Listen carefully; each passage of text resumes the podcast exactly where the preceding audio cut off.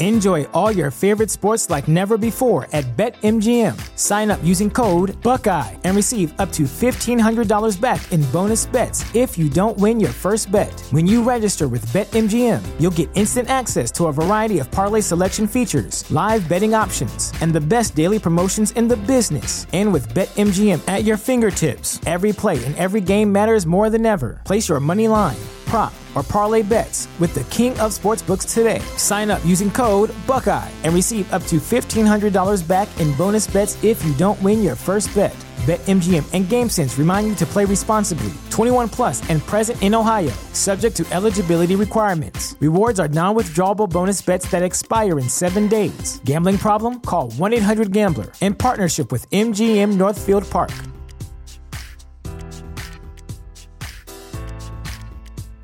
The future is a hefty responsibility and not one that we take lightly. But then taking things lightly has never been what Hefty is about. That's why we've created the Hefty Renew program that turns hard to recycle plastics into valuable resources like park benches and building materials. To participate, simply fill up an orange Hefty Renew bag with accepted items, tie it up, and drop it in with your regular recycling. That's it. It's that easy. It's time to rethink recycling with Renew. Particular valued resources may vary by geography. More info available at heftyrenew.com. Algunas escenas de este programa han sido recreadas. Un tirador apunta mortalmente a los habitantes de un pueblo pequeño en Georgia. La policía y el FBI comienzan una búsqueda desesperada para encontrar al asesino. Luchan para darle sentido a la evidencia a medida que crece el número de muertes. En un intento por detener al asesino antes de que ponga en la mira a su próxima víctima.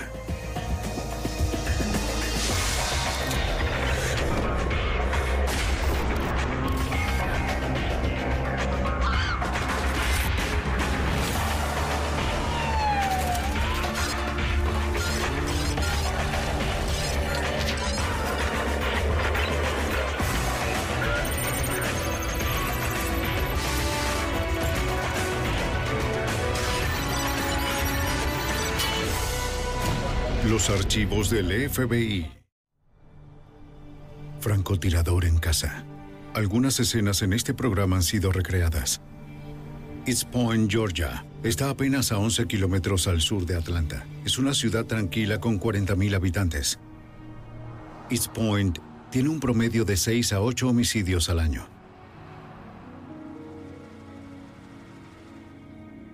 Primero de marzo de 2001. Un hombre está preocupado por su madre. Llega a su casa para confirmar que está bien. Es su costumbre hablar diariamente con su madre, pero ese día no respondía a sus llamadas. Entonces ve algo que no encaja y que lo lleva al vehículo de su madre. ¡Mamá! Hace un descubrimiento terrible. ¡Oh Dios! ¡Mamá!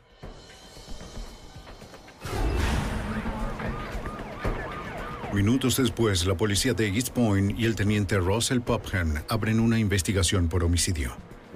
Descubrimos que la víctima era una mujer a la que le habían disparado y había muerto por varios tiros. Notamos que había estado allí por unas 24 horas. La policía puede descartar uno de los motivos por los que la víctima habría sido asesinada. Como siempre en cualquier crimen tratas de determinar el motivo. Obviamente su auto aún estaba allí, igual su billetera, así que en ese momento descartamos que el motivo fuese el robo.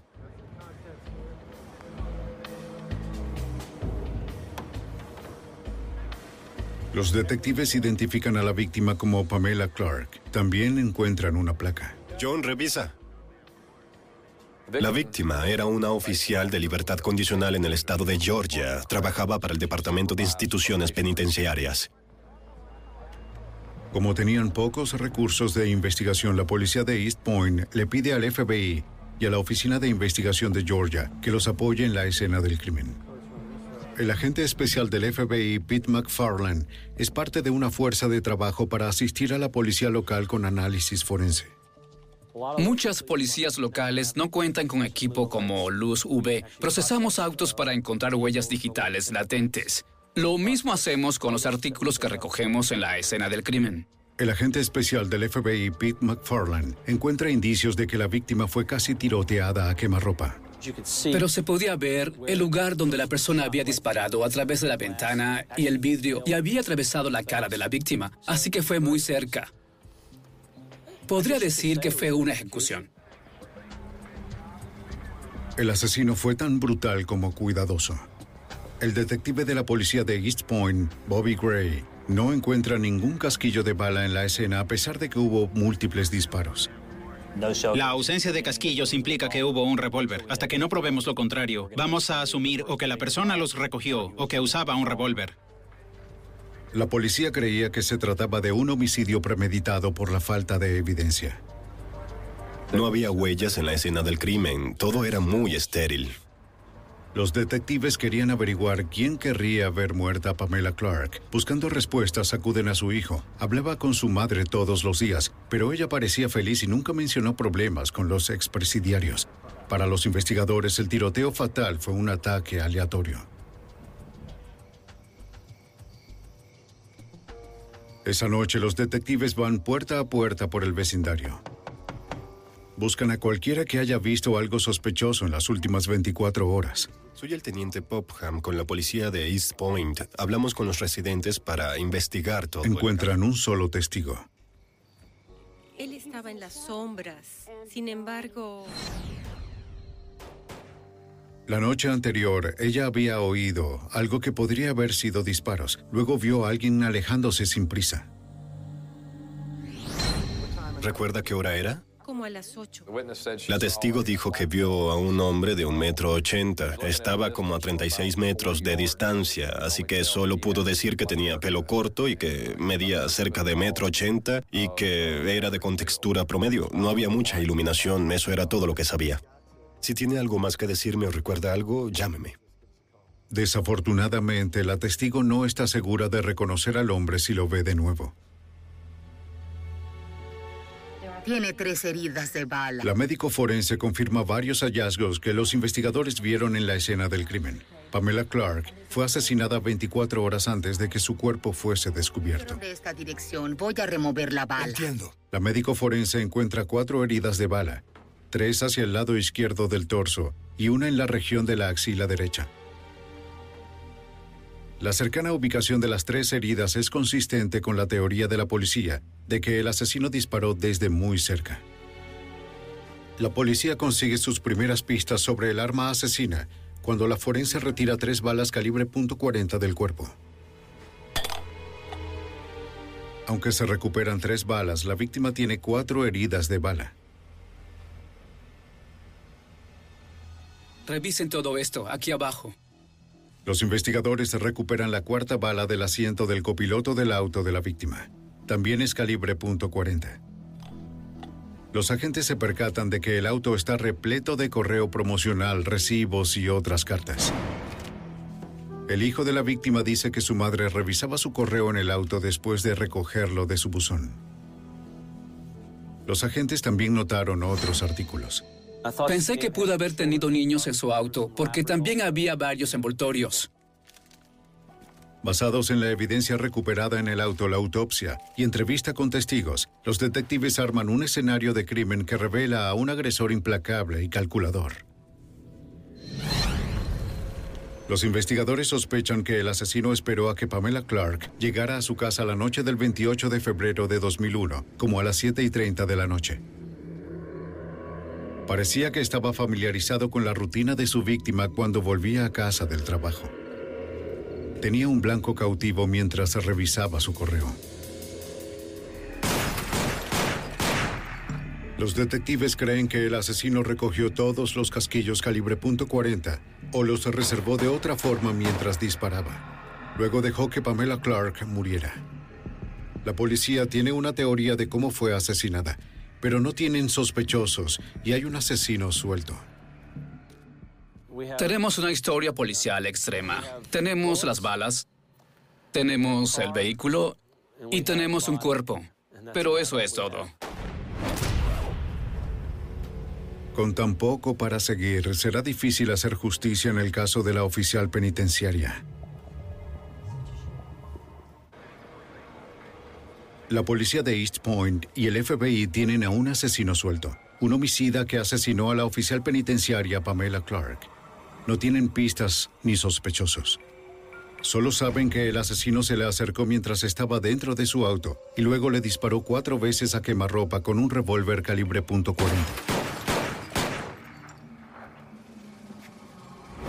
Todo va bien, no hay problemas. No mucho.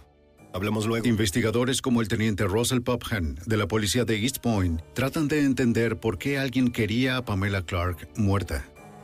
Hay un dicho que dice que si puedes determinar el motivo, puedes resolver el crimen. De inmediato fuimos a trabajar con su familia cercana, sus contactos, así como su trabajo como oficial penitenciaria. El hijo de la víctima nunca mencionó que tuviera enemigos. Los detectives se enfocan en el trabajo de la víctima, donde se codeaba a diario con criminales peligrosos. Un oficial del sistema penitenciario tiene el poder de enviar de nuevo a la cárcel a un criminal. Bien está su oficina. Muy bien. Puede revisar lo que quiera y si me necesita... La policía revisa la oficina de la víctima para examinar sus expedientes. La verdad, sus expedientes um, tenían entre 70 y 100 casos.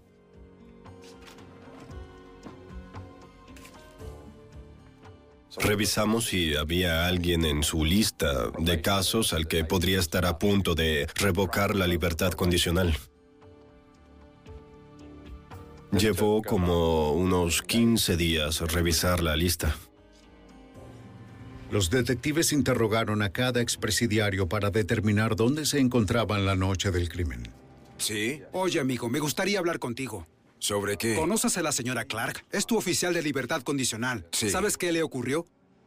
No. La mayoría se entristeció con su asesinato. ¿Asesinaron? ¿Dónde estabas el día que la mataron? Ella era como una madre para mí y todo. Quiero decir que...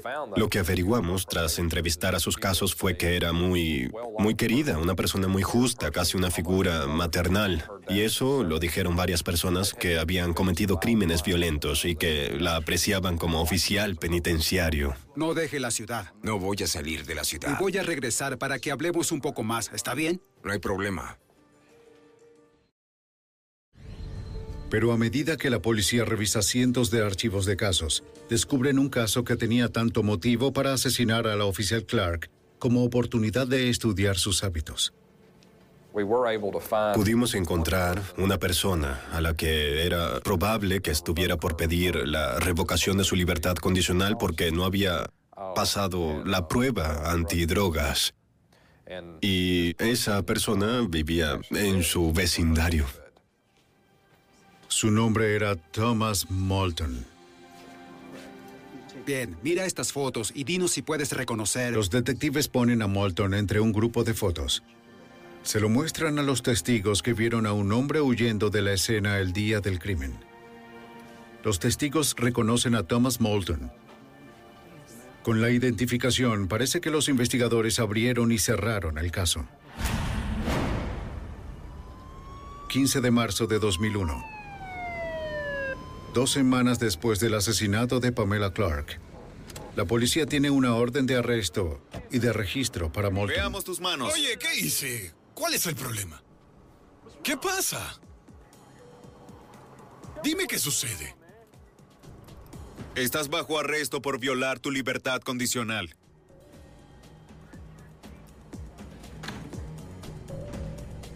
Durante la revisión de la casa de Moulton, los investigadores descubren una prenda parecida a la que un testigo vio la noche del asesinato. Esto se parece a la descripción. Sí parece, Sí. ¿verdad? Me imagino que eso es todo.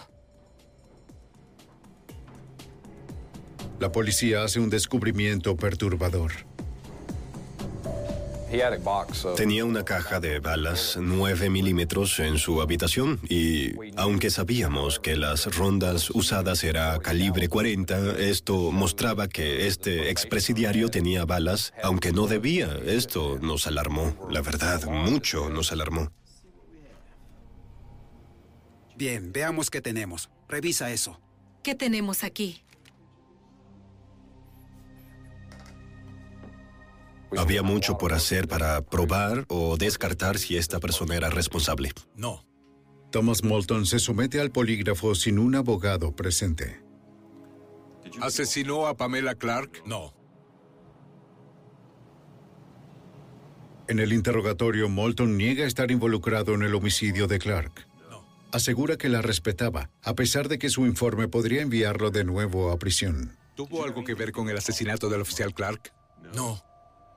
No la lastimaría. Me agradaba. Ella era buena conmigo. Explica que las balas encontradas en su apartamento eran para una 9 milímetros Smith Wesson. El arma había sido robada seis meses antes. ¿Alguna vez estuvo en el patio del oficial Clark? Sí, pero todos lo hacen.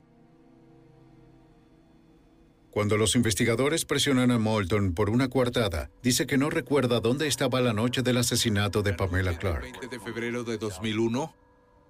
No. ¿Ha sido honesto en todas sus respuestas en este interrogatorio? Sí. Durante el interrogatorio, el poligrafista no detecta evidencia que Moulton esté mintiendo. El examen terminó. Relájese. ¿Lo aprobé? No le puedo decir. La policía examina luego los registros telefónicos de Moulton. Descubren que estaba al teléfono hablando con su novia cuando Pamela Clark fue asesinada.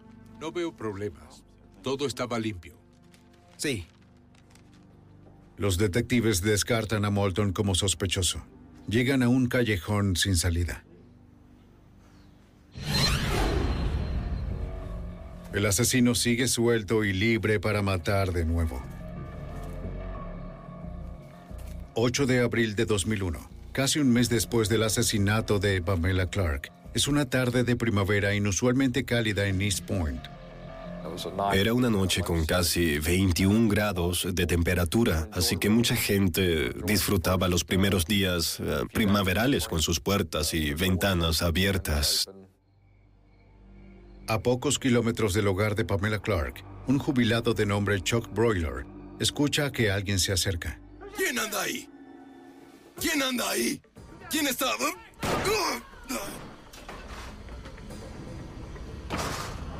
La bala destroza su brazo y penetra en su pecho. Trata de luchar, pero pierde sangre con rapidez. El tirador se queda. Luego desaparece en la oscuridad. El teniente de la policía de East Point, Russell Popham, trata de conseguir una descripción del atacante, Necesito moverlo. Solo relájese. pero de nada sirve. Un minuto, señor.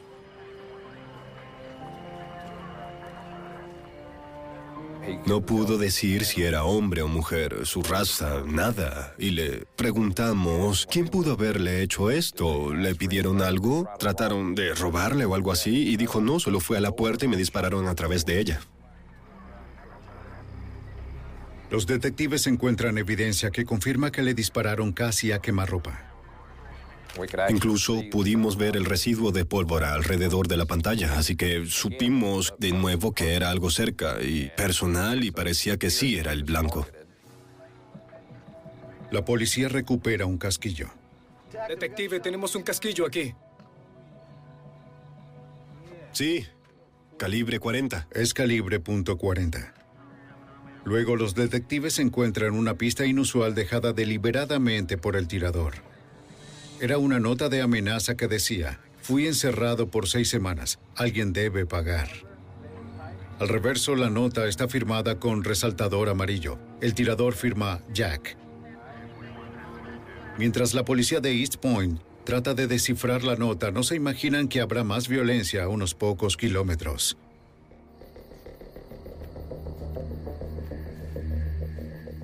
Menos de una hora después del ataque a Chuck Boiler, la policía de East Point tendrá en sus manos otro homicidio.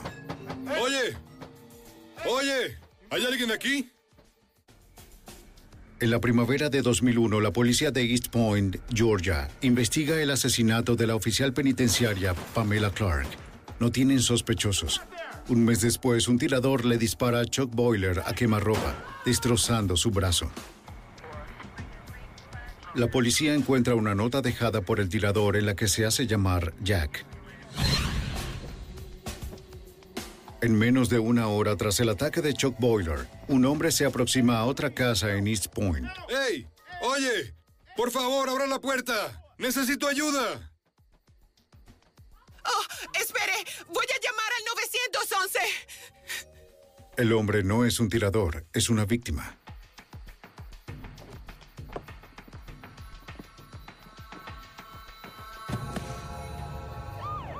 Los servicios de emergencia de East Point acuden a su segundo tiroteo de la noche. La policía averigua que la víctima se llama Andrew Wilson, un conserje de un hospital local. A las pocas horas, Wilson fallece por disparos en su espalda. La policía necesita saber qué fue lo que sucedió. Entremos. Encuentran respuestas en la calle. Un vehículo abandonado sin nadie en su interior. La policía revisa las matrículas y averiguan que el auto pertenece a la víctima. Los investigadores encuentran impactos de bala en el auto que indican que Wilson fue baleado mientras pasaba el cruce. Es probable que el disparo fatal pasara a través de la ventanilla trasera del lado del conductor, atravesara el asiento del copiloto e impactara en la espalda de la víctima. Los detectives creen que después de ser baleado, Wilson salió de su auto y desesperadamente buscó ayuda en el vecindario. Necesito ayuda, Voy a llamar al 911.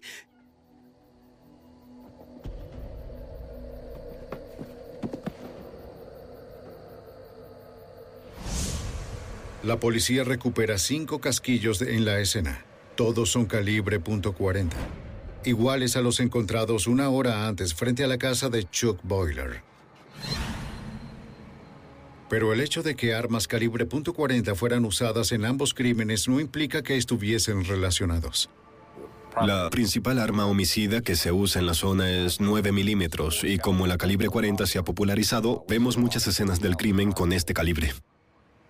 Luego la policía encuentra evidencia innegable de que ambos tiroteos están relacionados. Hay un tirador en serie suelto en la ciudad de East Point que se hace llamar Jack. Solo necesito hacerle unas La preguntas. policía de East Point recorre el vecindario en busca de testigos. Sí. Encuentran a una mujer que vio a un hombre moreno merodeando la zona antes del tiroteo.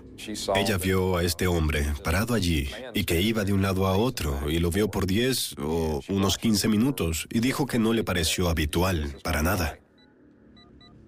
La testigo llamó a la policía para reportar al hombre. Preguntaba si podrían enviar una patrulla a Fitz con Brown. Sí, bien, hay un hombre afuera y nunca lo he visto en mi vecindario. Su aspecto da miedo. Bien, gracias. Gracias. Cuando regresó a la ventana, ella vio a un auto acercarse al cruce.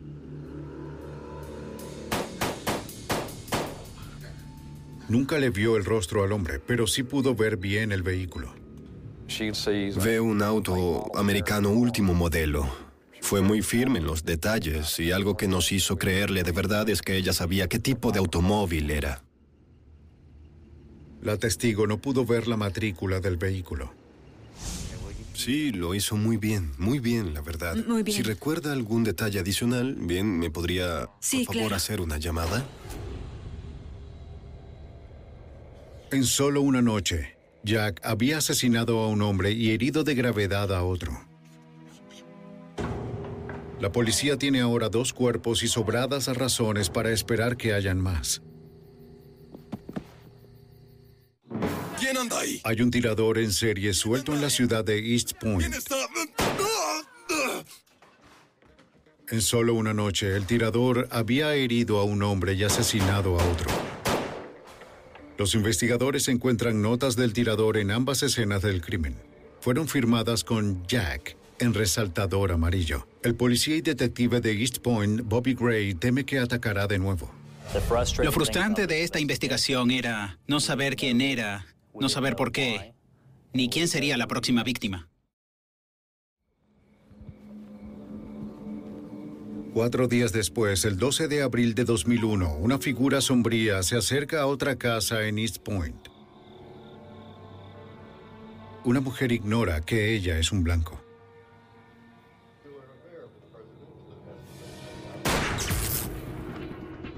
No escucha el disparo. El televisor es su única pista de que algo anda mal. Entonces divisa un agujero de bala y llama al 911. Bien, le enviaremos a alguien, gracias. La policía de East Point responde al tiroteo más reciente. Los detectives creen que el tirador le apuntó a la mujer y le dio al televisor por error. Tiene suerte de estar viva.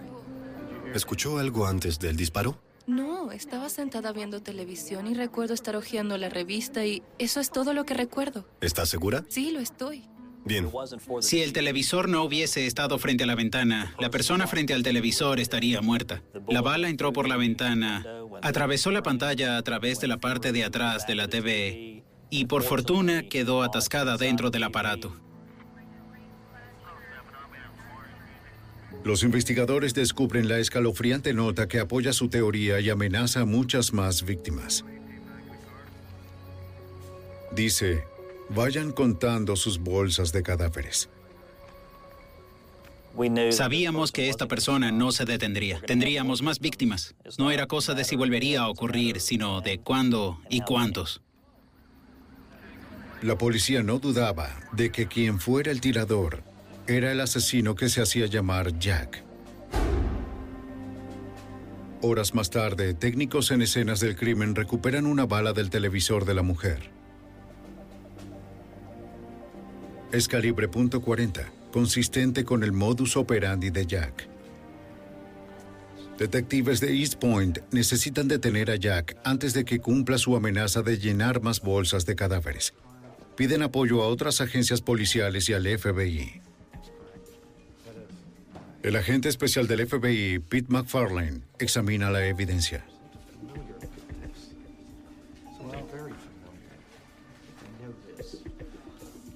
Reconoce las notas.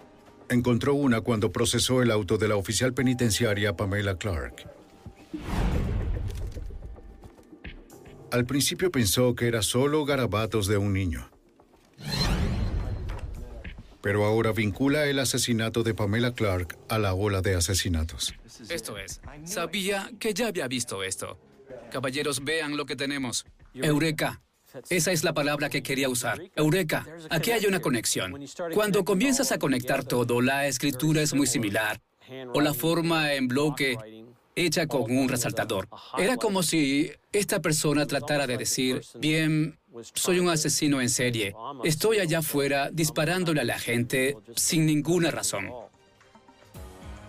El parecido entre las notas apuntaba a un asesino metódico, calculador y consistente.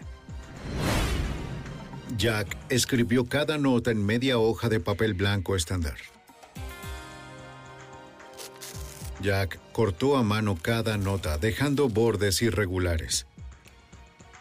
Y Jack firmó cada nota con resaltador anaranjado o amarillo. Los detectives creen que una nota contiene el posible motivo.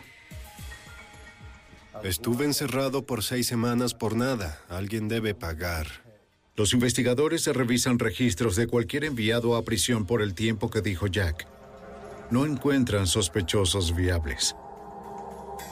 Jack y su motivo real continúan siendo un misterio. Como investigadores con cuatro escenas del crimen, no teníamos, la verdad, nada. No teníamos sospechoso, no teníamos a nadie.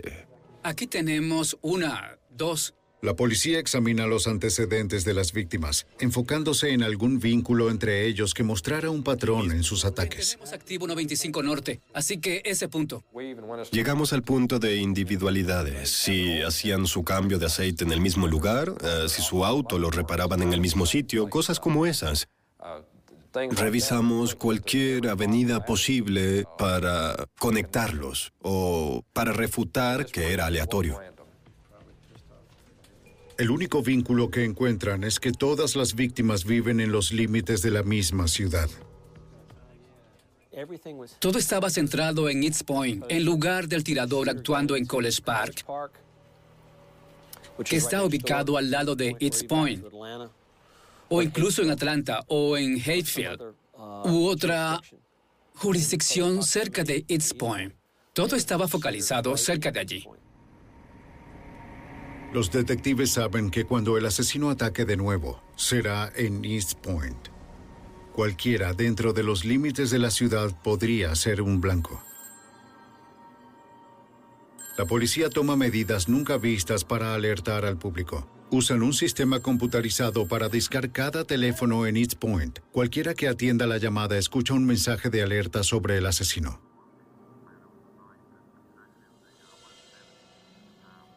El mensaje grabado le dice al público que llame a la policía apenas detecten la mínima sospecha. Esto pone a toda la ciudad nerviosa.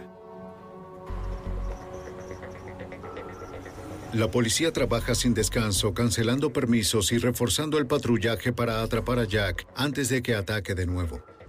Pero van tras un tirador que asesina cuando y donde le place. En el lado este de la ciudad, nos sentíamos indefensos. Estamos para proteger a los ciudadanos de East Point y para ayudar, y es frustrante no poder saber cuándo va a ocurrir el próximo tiroteo. No sabes quién será la víctima, ni sabes por qué va a haber una víctima. Los investigadores temen estar jugando un desalentador juego de espera con Jack.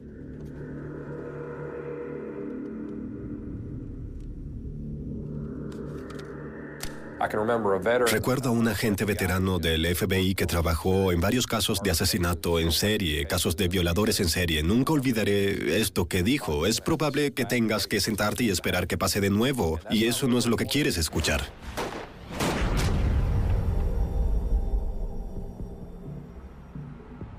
Doce días más tarde, el 24 de abril de 2001, la espera termina. A la 1 y 30 de la mañana, Rosa Lewis sale de su apartamento en East Point.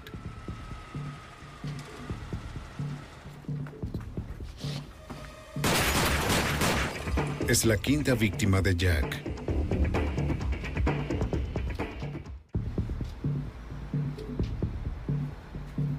East Point, Georgia, 24 de abril de 2001, 1 y 30 de la mañana. Rosa Lewis ha sido tiroteada en su auto, en las afueras de su apartamento. Es la víctima más reciente en una serie de tiroteos aleatorios que han dejado dos muertes. Lucha para evitar convertirse en la tercera víctima mortal. A pesar de que cuatro balas entraron al lado izquierdo de su torso.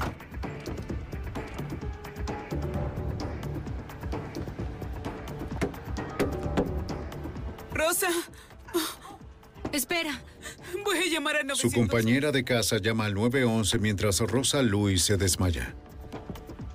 La policía de East Point, el Buró de Investigaciones de Georgia y el FBI acuden de inmediato. ¿Qué tenemos aquí? ¿Cómo se encuentra? No se ve muy bien. El teniente de la policía de East Point, Russell Popham, no consigue respuestas de la víctima. No en ese momento y es probable que nunca. Nos dijeron que no sobreviviría. Nos dijeron que estaba muy grave. Su presión arterial caía y lo más probable era que muriera. Los investigadores se enfocan en la evidencia física. De nuevo encuentran casquillos calibre .40. Esta vez eran cuatro. Los detectives saben que el asesino que se hace llamar Jack ha usado un arma calibre .40 en todos sus anteriores tiroteos. Los agentes encuentran otra pista en el techo de un auto que el tirador usó para apuntar a su blanco. Se podía ver dónde se había colocado a través del techo y estaba acostado sobre el techo de este vehículo, disparando hacia adentro del mismo. Se observaba la marca en B de la detonación del cañón sobre el propio auto. La conexión es que esto es muy cerca, tan cerca que no podía fallar. No es como disparar a 7 metros, a 45 metros de distancia. Esta persona estaba frente a la víctima y le estaba disparando. La policía busca la pista clave personal de Jack. De inmediato empezamos a buscar una nota y teníamos los casquillos calibre 40, así que buscamos la nota. No podíamos encontrarla en la oscuridad. No pudimos encontrar la nota y no había viento, así que no creímos que la nota se hubiera ido volando, pero no pudimos encontrarla, la verdad. Aunque la nota no apareció, la policía encuentra semejanzas entre el ataque a Rosa Lewis y el homicidio de la oficial penitenciaria Pamela Clark. Ambas fueron tiroteadas en sus autos, con múltiples disparos a través de la ventanilla del conductor y a poca distancia. Luego los detectives descubren una pista alarmante que da un giro a toda la investigación. Rosa Lewis también era una oficial penitenciaria como Pamela Clark. Se conocían. Trabajaban juntas en la misma oficina. Esto era mucha coincidencia. Los detectives ya no creían que los tiroteos fueran aleatorios. De alguna manera, los ataques a Rosa Lewis y a Pamela Clark estaban conectados. La policía interroga a la compañera de apartamento de Rosa Lewis y averiguan que Rosa se había mudado con ella a dos meses de su divorcio. Pero nos dijo que se trató de un divorcio amigable. Ah, dijo incluso que el ex esposo la ayudaba con la mudanza. No había motivos para creer que él tenía alguna intención de asesinarla. Los agentes y detectives van de puerta en puerta en busca de testigos del tiroteo. Encontramos a una dama que reside en la calle de atrás del complejo de apartamentos que dijo que escuchó los disparos. Miró a través de su ventana y vio un vehículo dejando el área. Y dijo que se trataba de un auto azul y nos dijo que era similar a un modelo particular de auto. Así que ahora teníamos un auto, la marca y el modelo, solo que no teníamos con certeza la matrícula del vehículo. La testigo nunca vio el rostro del asesino. De nuevo, la policía solo cuenta con la descripción de un auto. Más tarde esa mañana, la policía informa a la familia de Rosa Lewis sobre el tiroteo, incluyendo a su ex esposo William Lewis. Llamamos a la puerta y nadie respondió. Tocamos unas veces más y cuando estábamos a punto de irnos y mientras nos dirigíamos a nuestro auto, un vehículo llega. Lo primero que notamos era que ese auto no solo era muy parecido, sino del mismo tipo que el que fue descrito abandonando el tiroteo. El conductor es William Lewis. Señor Lewis. Los detectives le informan de la trágica noticia. Somos agentes. Detectives, ¿bien? Es sobre su ex esposa. Le dispararon. Recibió múltiples disparos. Cuando le dijimos que su esposa había recibido múltiples disparos y que podía morir, no pareció impactado. No preguntó sobre su condición. No dijo, debo ir a verla. No dijo, ¿qué están haciendo para atrapar a esta persona? Era casi como si le hubiésemos informado algo que no era en realidad tan importante. ¿Le importa si revisamos su vehículo? No me importa. ¿Y las llaves? Los detectives pidieron revisar el auto de Luis. Accede y dice que es alquilado. Tras horas del tiroteo, la policía podía esperar encontrar un arma, balas o una nota firmada con resaltador amarillo si William Lewis es Jack, pero no encuentran nada. Está limpio. Oiga, ¿le importaría si... Los investigadores entonces le piden permiso a Lewis de registrar su casa. Él accede.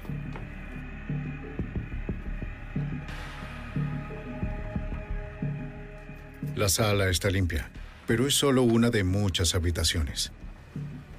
Señor Luis, ¿es esa su habitación allá atrás? Sí. ¿Le importa si reviso? No, adelante. Muy bien. En la habitación, la policía encuentra artículos comunes en cualquier oficina de un hogar. Pero en este caso, tienen un significado escalofriante. Estaba de pie en la habitación y observé sobre su cómoda. Y había varios resaltadores. Eran de los mismos colores de las notas que habíamos encontrado antes.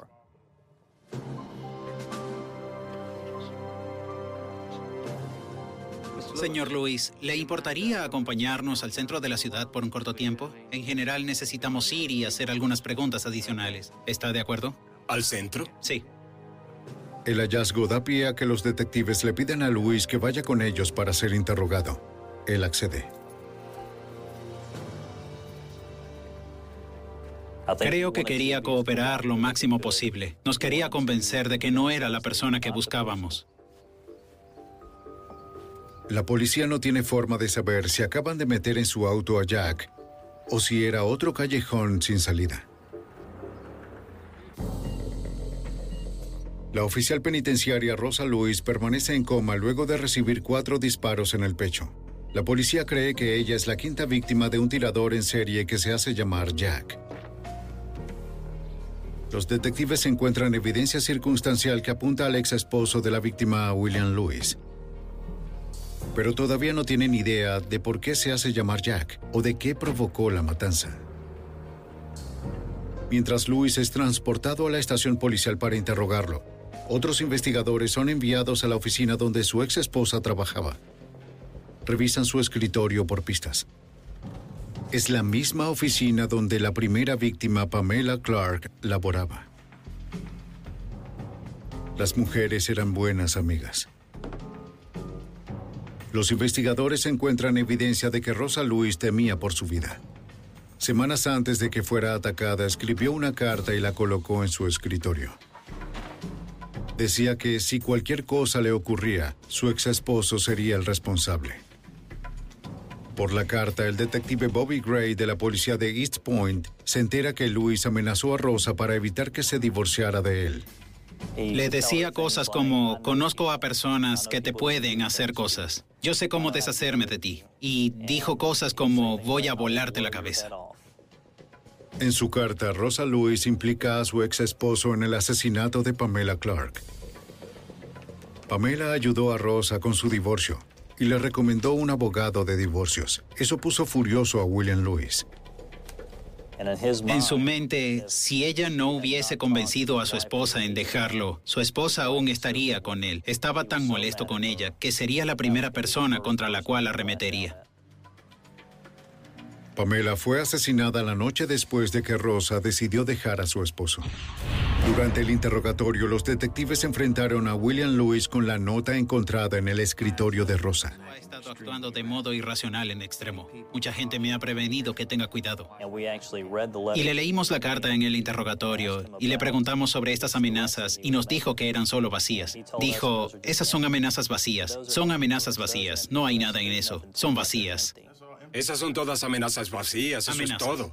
Amenaza Sí. vacía, al punto de que le escribiera una carta a un abogado. Son solo palabras, eso es todo. ¿Alguna vez maltrató a su esposa? No. ¿La golpeó? No. ¿Le dio una paliza? Le preguntaron más sobre su relación con su esposa. Averiguaron que el aniversario de la boda de la pareja es el 8 de abril, el mismo día que Chuck Broiler fue atacado y Andrew Wilson fue asesinado. Teníamos la teoría de que era probable que encerrado en casa todo ese domingo, que era su aniversario de bodas, él quería estar con su esposa y creemos que se puso furioso y decidió salir y dispararle a dos víctimas al azar. ¿Nos puede explicar esto? Los detectives revisan los registros de la tarjeta de crédito de Luis y descubren que alquiló un auto el 8 de abril. Los asesinatos ocurrieron. El mismo auto fue visto en la escena del crimen. Ahora, habla. El auto coincide con la descripción del vehículo que un testigo vio alejándose de la escena del asesinato de Andrew Wilson. Y según dijo, a él le gustaba alquilar muchos autos. Podíamos vincularlo con dos autos que había alquilado y que ambos habían sido vistos dejar los tiroteos. Y eso era muy importante. Ella no me vio. Durante las extenuantes tres horas del interrogatorio, Luis continúa engañoso y evasivo en sus respuestas. Inventa historias de expresidiarios que querían asesinar a su exesposa. Los investigadores ven a través de la cortina de humo. Señor Luis tiene el derecho de guardar silencio y no hacer ninguna declaración. ¿Bien? Fue como a las 5 de ese día que lo arrestamos por haberle disparado a su esposa. ¿Tiene derecho a... ¿Entiende estos derechos? Yo amo a mi esposa, ¿de acuerdo? Pero Rosa Lewis es una de las cinco personas atacadas por el tirador conocido como Jack. Si William Lewis es Jack, la policía aún tiene que probarlo. Debíamos conectarlo a esos otros incidentes. Contábamos con mucha evidencia circunstancial, pero en ese momento sentíamos que no estábamos de ninguna manera cerca de condenarlo. La buena noticia es que hay un sobreviviente, se está recuperando. Las malas, El agente especial del FBI cree que una forma de vincular a Luis a los otros tiroteos es a través de los casquillos y las balas. casquillo aquí. Esta fue la primera. Con la segunda víctima encontramos uno. Según el laboratorio, todas las balas de las escenas de los crímenes anteriores eran de la misma arma. Las balas que hirieron a la señora Lewis venían de la misma arma. Esos eran solo los casquillos. Eso es correcto. Pero coincide. Sí, coincide. Así que El teniente obvio. Russell Popham de la policía de East Point sabe que encontrar el arma asesina probaría su caso. de tener un sobreviviente. Hasta hoy no hemos encontrado el arma. Ejecutamos ocho órdenes de cateo buscando el arma y nunca la encontramos.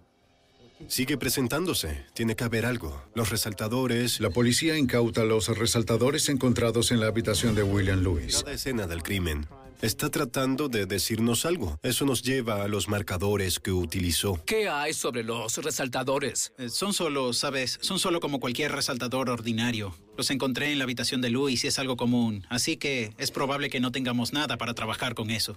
Está bien. Pero son de una marca popular. Aunque la tinta coincida con las notas que dejó el tirador, un jurado aún tendría duda razonable. Esperen un segundo. Veamos aquí. Miren esto.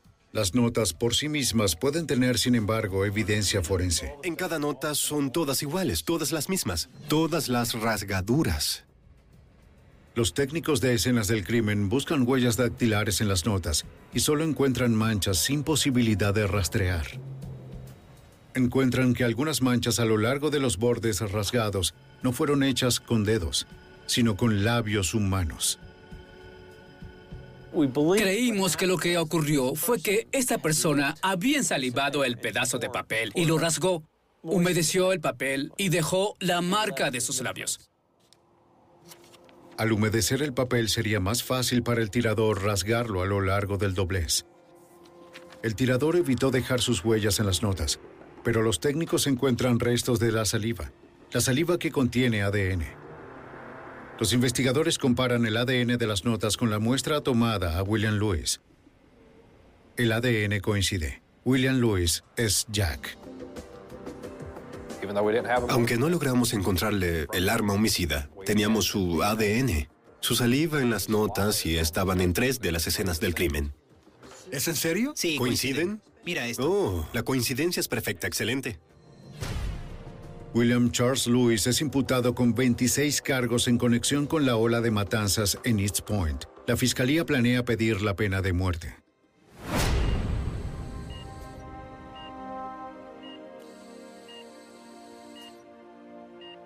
La ex esposa de William Lewis sale del coma luego de meses de hospitalización y regresa a casa.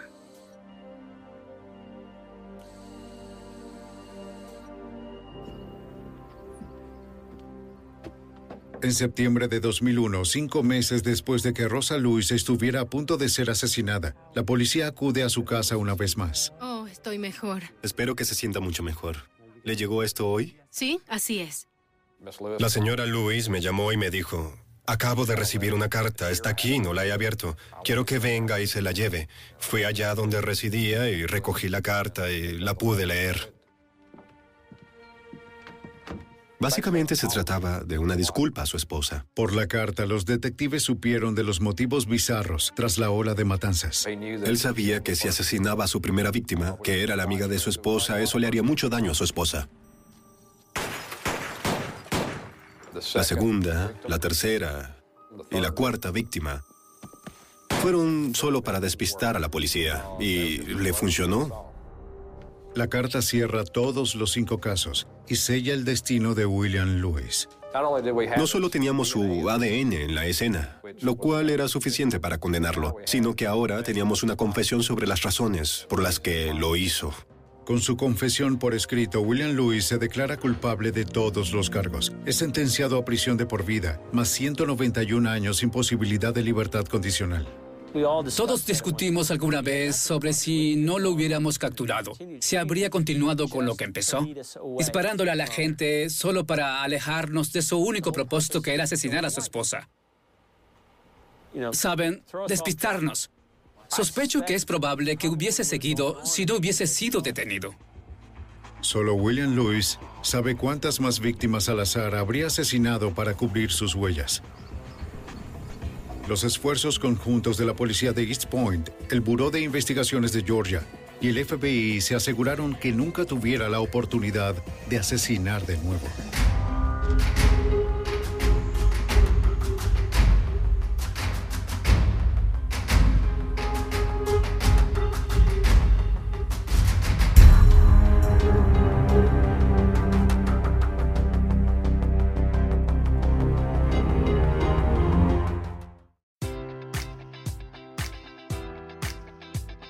Enjoy all your favorite sports like never before at BetMGM. Sign up using code Buckeye and receive up to $1,500 back in bonus bets if you don't win your first bet. When you register with BetMGM, you'll get instant access to a variety of parlay selection features, live betting options, and the best daily promotions in the business. And with BetMGM at your fingertips, every play and every game matters more than ever. Place your money line prop, or parlay bets with the king of sportsbooks today. Sign up using code Buckeye and receive up to $1,500 back in bonus bets if you don't win your first bet.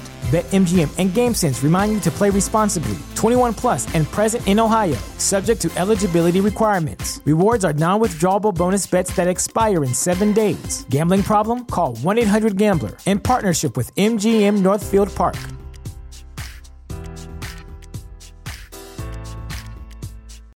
When you need mealtime inspiration, it's worth shopping Kroger, where you'll find over 30,000 mouthwatering choices that excite your inner foodie. And no matter what tasty choice you make, you'll enjoy our everyday low prices, plus extra ways to save, like digital coupons worth over $600 each week. You can also save up to $1 off per gallon at the pump with fuel points. More savings and more inspiring flavors make shopping Kroger worth it every time. Kroger, fresh for everyone. Fuel restrictions apply.